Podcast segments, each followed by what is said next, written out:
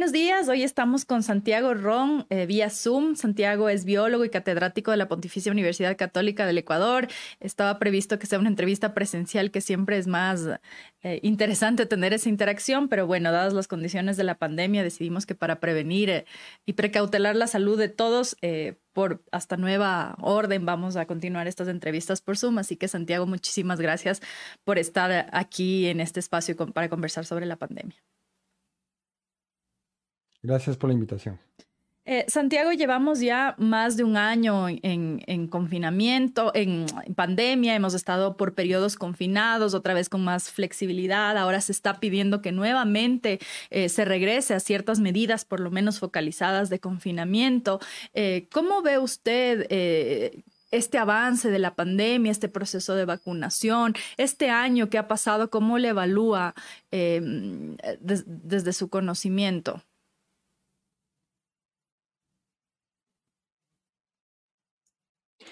Bueno, ha sido un año realmente muy duro, terrible en términos de costo de vidas y también impacto económico. Eh, de acuerdo con los estimados más recientes, nosotros tenemos alrededor de 52 mil muertes en exceso en Ecuador.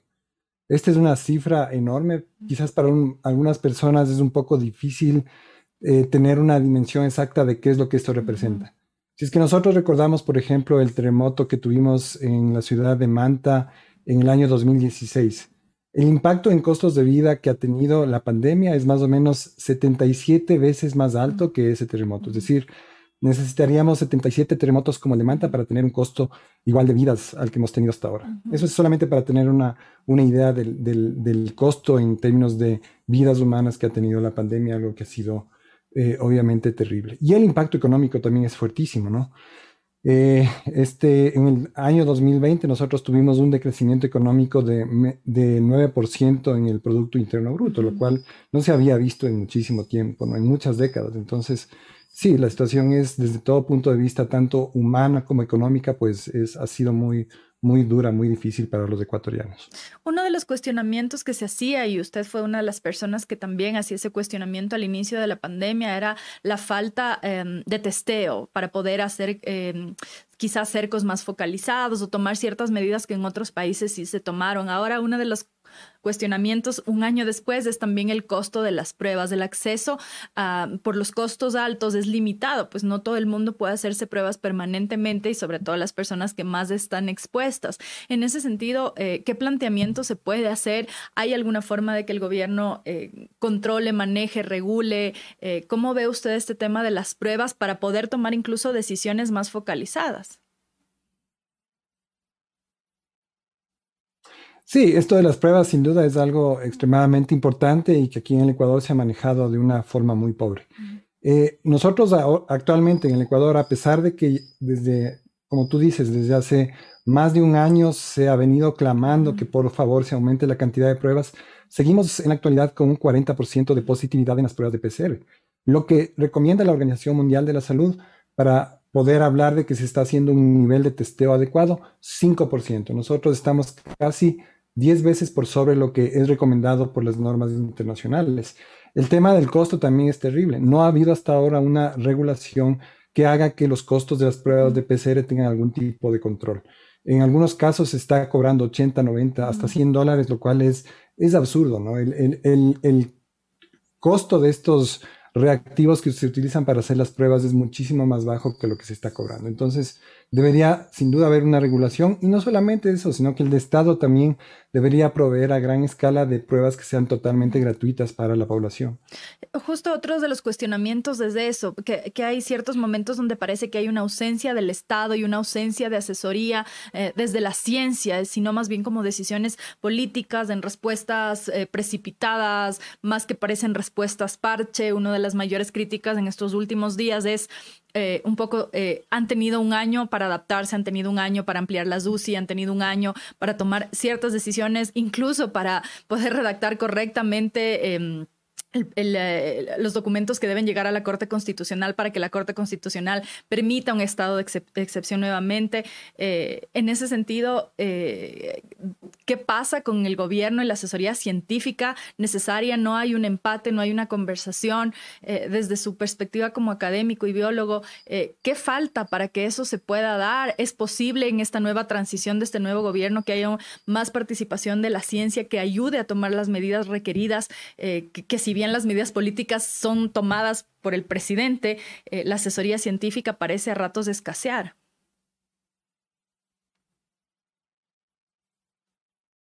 Sí, eh, sí, totalmente de acuerdo. Se ha notado desde el principio del manejo de la pandemia que ha habido un manejo bastante político y yo diría también eh, que ha estado en algunos casos totalmente divorciado de la evidencia científica. Eh, el ministro de Salud anterior dio claras muestras de no tener un buen manejo del tema y de ayuden para justamente dar este, este manejo. La falta de un plan de vacunación es otra evidencia clarísima, incontroversial de que en realidad ha faltado un buen manejo desde lo científico, desde la evidencia que en realidad sí existe. El gobierno debería actuar eh, justamente asesorado por los mejores científicos e investigadores del país para tomar estas decisiones eh, de la forma más efectiva y minimizando al máximo el impacto económico. Yo creo que la comunidad científica, los médicos, evidentemente no quieren que haya ningún, que haya el, ellos buscan que haya el menor impacto económico posible de cualquier medida de confinamiento. Pero para lograr eso es justamente lo que tenemos que hacer es tratar de usar la mejor evidencia científica existente y en base a eso tomar decisiones. Si es que esto no se hace, si es que se lo hace de la forma actual, de una forma desordenada, sin una adecuada asesoría técnica y por otro lado, eh, cediendo ante presiones que claramente son políticas y económicas, vamos a seguir de mal en peor. ¿Y cuáles son esos parámetros científicos que quizá nos están considerando? ¿Cuáles son? Yo, yo, sé que hay varias cosas que hay que tomar en consideración, pero ¿cuáles serían desde su punto de vista eh, las esenciales eh, científicas que deben considerarse? Bueno, lo que nosotros necesitamos es tener un, monitoreo adecuado del número de casos en el Ecuador. Lastimosamente no tenemos eso justamente por el tema de, los, de las pruebas que hasta ahora siguen siendo deficitarias. Como mencionamos hace un momento, la tasa de positividad claramente nos demuestra que necesitamos hacer más muestras, más tests. Sin esos tests es difícil saber cómo va cambiando la cantidad de contagios en la población. Eh, debido a que no tenemos los tests, algo que podríamos, podemos usar aquí en el Ecuador para tener una idea más o menos de cuál es la situación es el tema de la cantidad de enfermos que están en los hospitales, la demanda de UCIs y por otro lado también el exceso de mortalidad. Y justamente en relación a esto del exceso de mortalidad, durante los últimos meses y semanas se ha visto claramente que hay un aumento muy preocupante y eso es algo, digamos, esto es la, la principal evidencia que tenemos los científicos para pedir al gobierno que se tomen medidas para cambiar la tendencia. Lo que está sucediendo ahora en el Ecuador es muy preocupante eh, y también lo que tenemos que hacer es tomar en cuenta lo que ha sucedido en otros países justamente en relación a la llegada de nuevas variantes. Estas nuevas variantes del coronavirus, al parecer, son las que están asociadas con la llegada de una segunda ola que ha sido peor que la primera que tuvimos nosotros a inicios del año 2020. Solamente para darte unos ejemplos de tres países. En Estados Unidos, durante la primera ola que ellos tuvieron, que fue muy dura, eh, tuvieron, eso fue en abril del año pasado, tuvieron alrededor de 2.200 muertes diarias. En esta segunda ola que se dio en enero, ellos llegaron a 3.400 muertes. Es decir, la segunda ola fue peor que la primera. México, igual, julio del año 2020, ellos llegaron a tener 108% de la mortalidad normal. En, enero de este año ellos alcanzaron 180, es decir, una segunda ola que fue peor que la primera. En el Brasil sucede algo exactamente igual. Nosotros vemos que en Brasil, en el peor momento de la primera ola que ellos experimentaron, en julio alrededor del de, mm, año 2020, tuvieron un poco más de mil muertes diarias. En la actualidad, ellos están experimentando más de 3.000 muertes por día. Es decir, una vez más, vemos una segunda ola que es peor que la primera. En el Ecuador todavía no hemos experimentado eso, pero esta, este aumento en la cantidad de muertes y de casos claramente indica que quizás estamos yendo en esa dirección. Y justamente eso es lo que nosotros debemos evitar. si es que nosotros llegamos a tener aquí una segunda ola peor que la primera que tuvimos, estamos hablando de, eh, de algo sencillamente desastroso.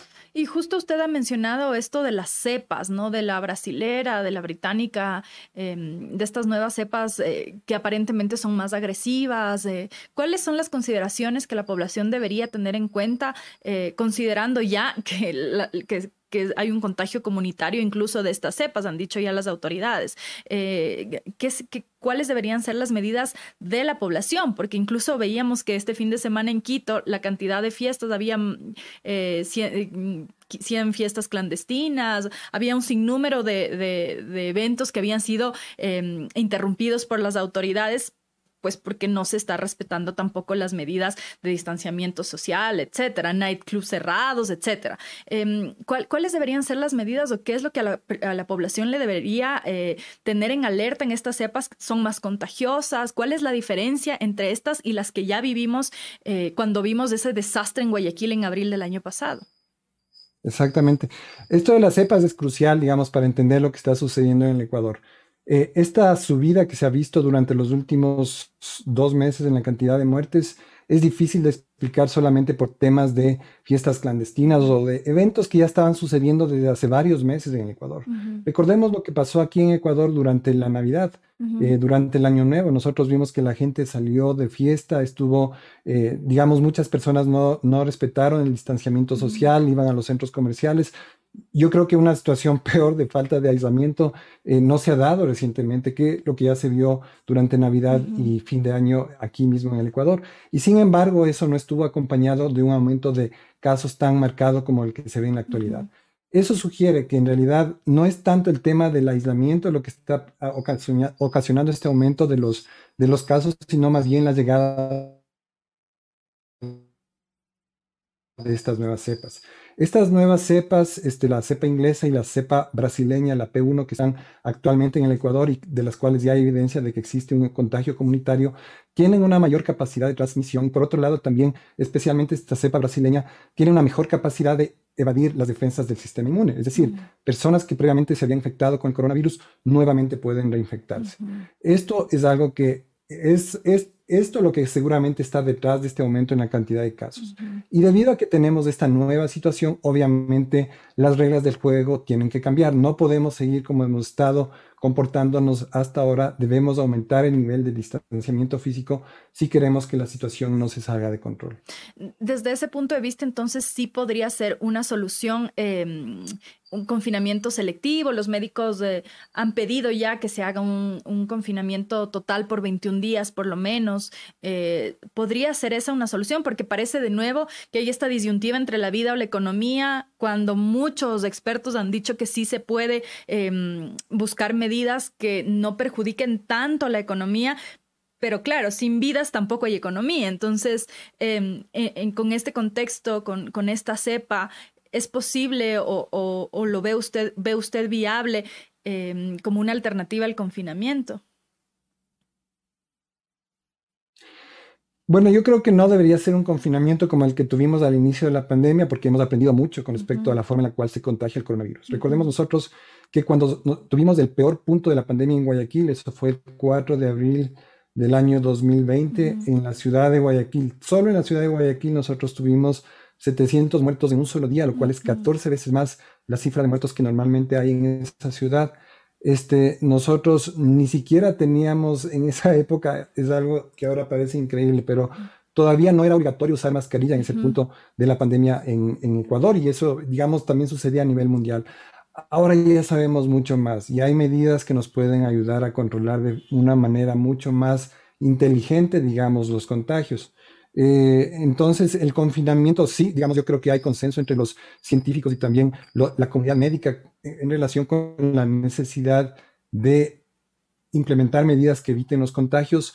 Eh, ahora, este nuevo confinamiento, ¿qué reglas debería seguir? Bueno, no debería ser, como dije, total, como hubo al principio de la pandemia, sino que se debería tomar en cuenta que hay circunstancias en las cuales la probabilidad de contagio es mucha menor que en otras. Entonces, tomando en cuenta la evidencia científica, y una vez más enfatizo eso, debe ser esto tomado en base a datos y evidencia científica, tomar las medidas que de alguna forma logren, logren controlar la situación actual, que sin duda es muy preocupante.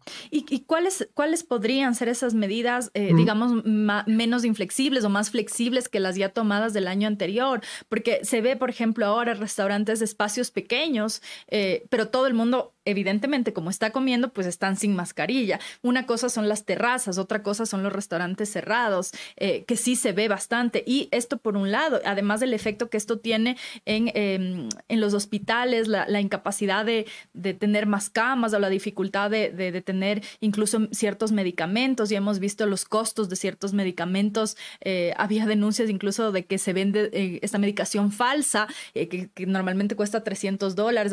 Actemra me parece es, eh, que cuesta 300 dólares, los venden hasta 2 mil dólares y resulta que además la gente compra y además era medicación falsificada, falsa, no era eh, pues la, medicación correcta, ¿no? Con estos dos frentes, como por un lado eh, eh, la necesidad de que estén abiertos los locales, pero sabiendo ya que la mascarilla es fundamental, el rol, por ejemplo, ahí de los restaurantes que terminan estando, se supone que hay un aforo limitado, cuando sabemos que eso no se cumple. Eh, en las cafeterías, yo he visto, ayer estaba en la cola de una cafetería y había tres personas atrás sin la mascarilla y ni siquiera el personal de la cafetería les dice póngase la mascarilla. Entonces, bajo esas circunstancias, también hay como este doble, esta doble medida, ¿no? Por un lado, las medidas estrictas que deben cumplirse desde los pedidos gubernamentales y por otro también la ciudadanía, que sin colaboración de la ciudadanía también está complicado. Yo creo que debería haber, digamos, eh, ha fallado bastante la comunicación desde el gobierno, desde las autoridades de salud con respecto a las medidas que pueden ser más eficientes para controlar los contagios. Eh, lo que tú mencionas es, totalmente cierto, ¿no? Eh, no toda actividad es equivalente en términos de riesgo de contagio.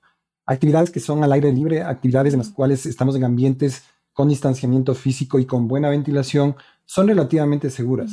Pero si es que nosotros estamos hablando justamente lo que tú mencionas, hay estudios que se han hecho en los cuales utilizando tamaños muestrales de millones de personas, se demuestra sin lugar a duda, de una forma totalmente inequívoca, que los ambientes más riesgosos para los contagios son los restaurantes en los cuales el, ambiente está totalmente cerrado. Por ejemplo, ese tipo de, situación se debería evitar en este, en este nuevo confinamiento con estas nuevas medidas. Sin embargo, si es que hay la posibilidad de tener ambientes bien ventilados en los cuales la gente puede comer, digamos, con un buen distanciamiento, eso es algo que sí se podría permitir. Es decir, hay que evaluar eh, diferentes situaciones, como digo, no todo es equivalente en términos de riesgo de contagio. Hay cosas que se podría mantener y hay otras cosas que sin duda hay que, hay que eh, cerrar por completo. Eh, por ejemplo, si es que tú piensas, al inicio de la pandemia se impedía que la gente salga a la calle a caminar en definitiva. En la actualidad nosotros sabemos que esa es una, si es que no hay mucha gente en la calle, tranquilamente uno puede estar caminando sin ningún riesgo de contagio. Entonces, la población debe estar mejor informada y las autoridades, como dije, deben tratar de tomar decisiones eh, basadas en todo lo que se ha aprendido acerca del riesgo de contagio del virus desde el inicio de la pandemia, que es, es bastante, se ha aprendido muchísimo. Eh, ese, ese aprendizaje no necesariamente se ve reflejado en las medidas que se toman, porque hace poco veíamos que una de las medidas que se tomaba en Guayaquil era cerrar los parques, mientras aquí también, ¿no? En Quito también se tomó esta decisión de cerrar los parques, me parece que fue en el último feriado, eh, se cerraron los grandes parques metropolitanos, mientras los centros comerciales pues estaban abiertos y uno veía en lugar de la gente yéndose al, parque, pues se iban al centro comercial, que es un lugar cerrado, sin ventilación. Eh, mm, bajo ese punto de vista, eh, vuelvo a insistir un poco en la pregunta del inicio. ¿Qué, pasa entre, hay un divorcio entre la comunidad científica y, y el gobierno? Por qué no los escuchan, no, no, por qué no ha habido un espacio para reunirse, o si es que ha habido, por qué no ha sido suficiente, cuál es, cuál es el, no sé, si es que la, crítica, la autocrítica, no sé, de la comunidad científica que no, no les están escuchando al parecer o, no quieren escucharles. ¿Qué, ve usted ahí? Bueno, yo creo que, digamos, como tú dices, no nos, no nos quieren escuchar. Eh, la comunidad científica yo creo que es bastante clara. Eh, digamos, hay declaraciones de médicos, epidemiólogos en muchos medios de comunicación en los cuales se dice qué es lo que se debería hacer, cómo se deberían tomar las medidas, la asesoría que se debería buscar, pero no se hace caso, ¿no? Entonces, eh, eh, para mí es difícil entender por qué el gobierno se rehúsa a aprovechar, digamos, hay una gran cantidad de epidemiólogos en el Ecuador que podrían ayudar de gran manera y sin embargo estos epidemiólogos pues no son escuchados, ¿no? Y lo que tú mencionas, yo creo que es clarísimo que hay presiones económicas y políticas detrás de las decisiones que está tomando el COE nacional y lastimosamente no hay una buena asesoría científica. Entonces, la confluencia entre esos dos factores hace que lo que tú mencionas, los parques sin, digamos, ninguna justificación se cierran, como por ejemplo el Parque Metropolitano, que es un parque enorme donde la gente puede estar distanciada, no hay aglomeraciones y la gente, digamos, puede salir y no sentirse encerrada. Eh, está demostrado que además hacer deporte está asociado con una un menor riesgo de tener, eh, si es que uno se enferma con coronavirus, tener un desenlace fatal. Eh, ese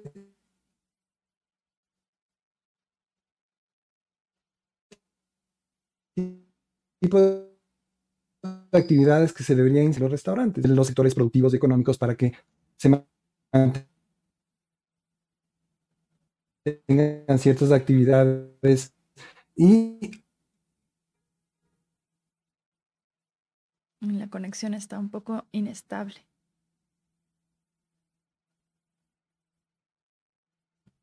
Otras cosas que en las cuales no hay nadie se mantienen cerradas, ¿no? Tal es el caso de los parques. Las escuelas, es eh, los niños no asistir a clases presenciales y se ha demostrado que la calidad de la educación eh, no presencial es muy, muy distante de la presencial. Eh, pero de todas formas, claro, hay que tratar de buscar este balance con la situación actual que haría que sea imposible nuevamente retomar clases presenciales hasta que por lo menos no se controle eh, esta situación actual de aumento en el, caso, en el número de casos y de, y de, y de fatalidades. Ah, hay un tema que, que, es fundamental y del que hemos hablado poco durante este último año, que es la importancia de la ciencia. Esto nos ha demostrado, esta pandemia nos ha demostrado cuán importante es que haya presupuesto para la ciencia, que haya presupuesto para la medicina preventiva. No ha habido una visión de medicina preventiva desde los espacios de salud pública, eh, de la salud mental, ni hablar. ¿Qué lecciones debería dejar esto? Para el próximo gobierno sobre la importancia de la ciencia, eh, de los estudios científicos, de la inversión en la ciencia,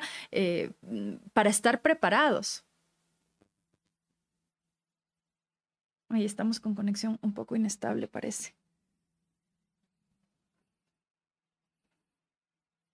Sí, estamos, eh, no te escuché la última pregunta. Ah, ah, ahí, ahí creo, está como la conexión medio inestable. Decía que cuál es la, importancia de la ciencia, qué lecciones debería dejarnos esta pandemia sobre la importancia de, que el gobierno invierta en ciencia, de que se produzca aquí, se empiece a pensar en, producir, eh, no sé si hasta las vacunas, o sea, ¿qué, se puede aprender de esto a nivel de la importancia de la ciencia, la medicina preventiva, la formación eh, en, este, en este espacio? Bueno, yo creo que, digamos, la, importancia del, incentivo de la investigación y de la ciencia es más evidente ahora que nunca, ¿no? Eh, justamente nosotros vemos que los países que van dejando atrás esta pesadilla de la pandemia son los países que más invierten en ciencia. China, pensemos en China. China fue el país que menos preparado estuvo para la pandemia y es uno de los países que mejor ha manejado la pandemia han tenido relativamente pocas muertes en comparación con el tamaño de su población y eso en gran medida se debe al enorme desarrollo científico y tecnológico que ellos tienen. Lo mismo ha sucedido en Corea, igualmente, estuvieron entre los menos preparados, uno de los países a donde llegó el, el virus acerca de, de la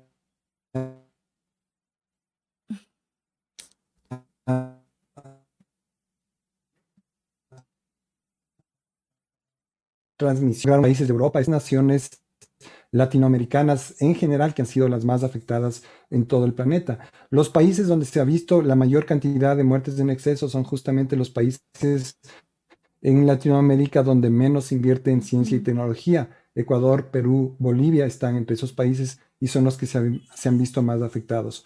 Eh, el tema de las vacunas. Nosotros vemos que países donde ya se ha aplicado vacunas a una alta proporción de la población, básicamente la situación está regresando a la normalidad. Eso se ve en la actualidad en Israel y lo mismo se está viendo también en el Reino Unido. Los niveles de contagios están cayendo drásticamente, básicamente estamos ya regresando a los niveles que se tenía antes de la pandemia. Y eso es gracias justamente a la ciencia, al desarrollo tecnológico y a la inversión. Podamos enfrentar eh, este tipo de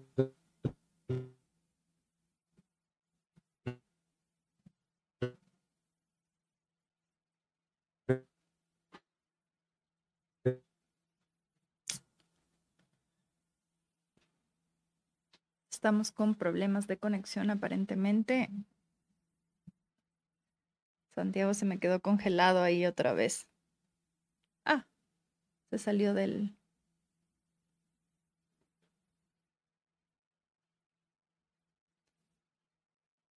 Vamos a intentar recuperar la conexión.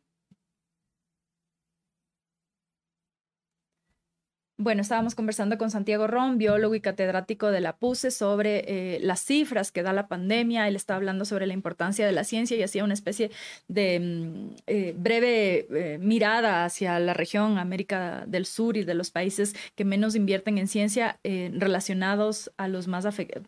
Más bien, los países que menos invierten en ciencia son los que más afectaciones tienen o más dificultades para alcanzar este proceso de vacunación. Él también hacía una mm, breve análisis sobre la cantidad de fallecidos. Decía que tenemos 52 mil muertes en exceso ya en Ecuador y y estamos ahora tratando de em, recuperar la conexión para poder volver a hablar con Santiago. Eh, él también hacía, ah, hablaba sobre la, el confinamiento. Santiago, ahí, estamos de nuevo, se nos fue la conexión, pero creo que ahí estamos. Estaba haciendo un breve resumen de lo que estábamos conversando.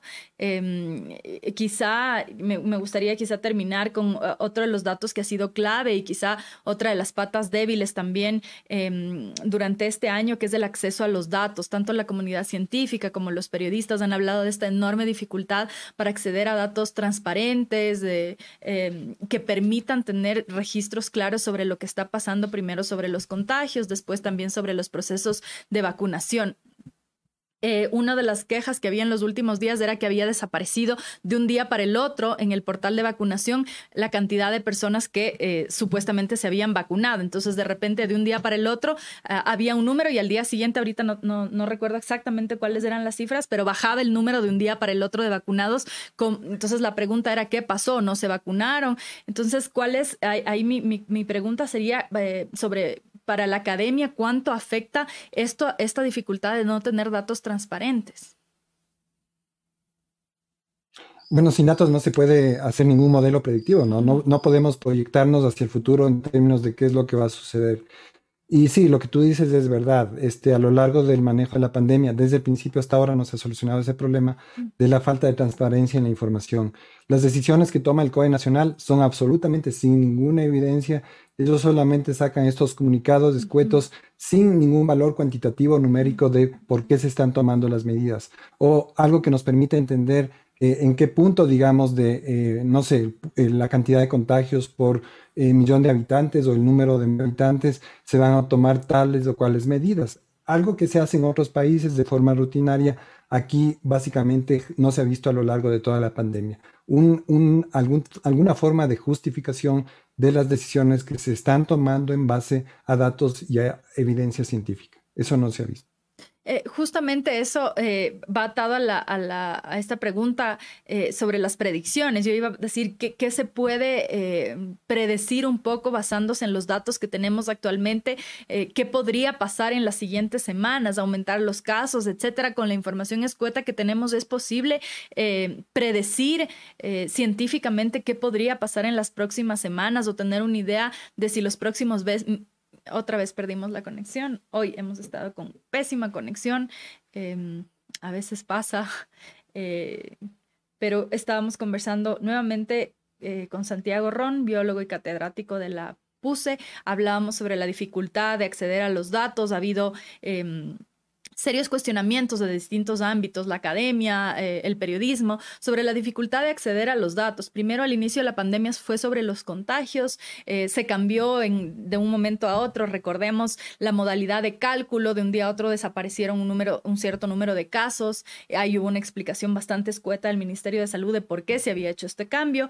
Y después, cuando ya empezó el proceso de vacunación, también ha habido cuestionamientos sobre los números, sobre la transparencia en el proceso de vacunación. Santiago decía que es muy difícil difícil hacer predicciones cuando eh, los datos son inciertos, cuando los datos son incompletos, cuando no hay transparencia suficiente para poder analizar o proyectar qué es lo que va a pasar en las siguientes semanas. Eh, bajo esa perspectiva, eh, decía él, también es complicado que se pueda hacer cualquier tipo de análisis basado en datos, ¿no? Em, otro de los temas que estábamos hablando era el confinamiento, este pedido de confinamiento que Santiago decía, em, que es complicado eh, pensar que se puede hacer un, un, confinamiento bajo los mismos términos en los que se hizo el año anterior, em, cuando todavía se conocía poco sobre la pandemia. Eh, este es como un breve resumen de lo que hemos conversado con Santiago Ron. La conexión hoy lastimosamente nos ha fallado. Eh, vamos a tratar de resolverlo para los, las próximas entrevistas de los próximos días, que como les decíamos, van a ser todas por Zoom, eh, considerando el nivel de contagios y pues para precautelar la salud tanto de los invitados como del equipo de GK. Eh, por lo pronto ha llegado la hora ya de cerrar este programa. Eh, les pido mil disculpas por esta falla de conexión en los últimos minutos de, de, la conversación con Santiago y espero poder tenerlo nuevamente aquí en los próximos días con una mejor conexión y mm, seguiremos conversando esta semana en las entrevistas GK a partir de las ocho y media de la mañana. Los espero de lunes a jueves. Buenos días.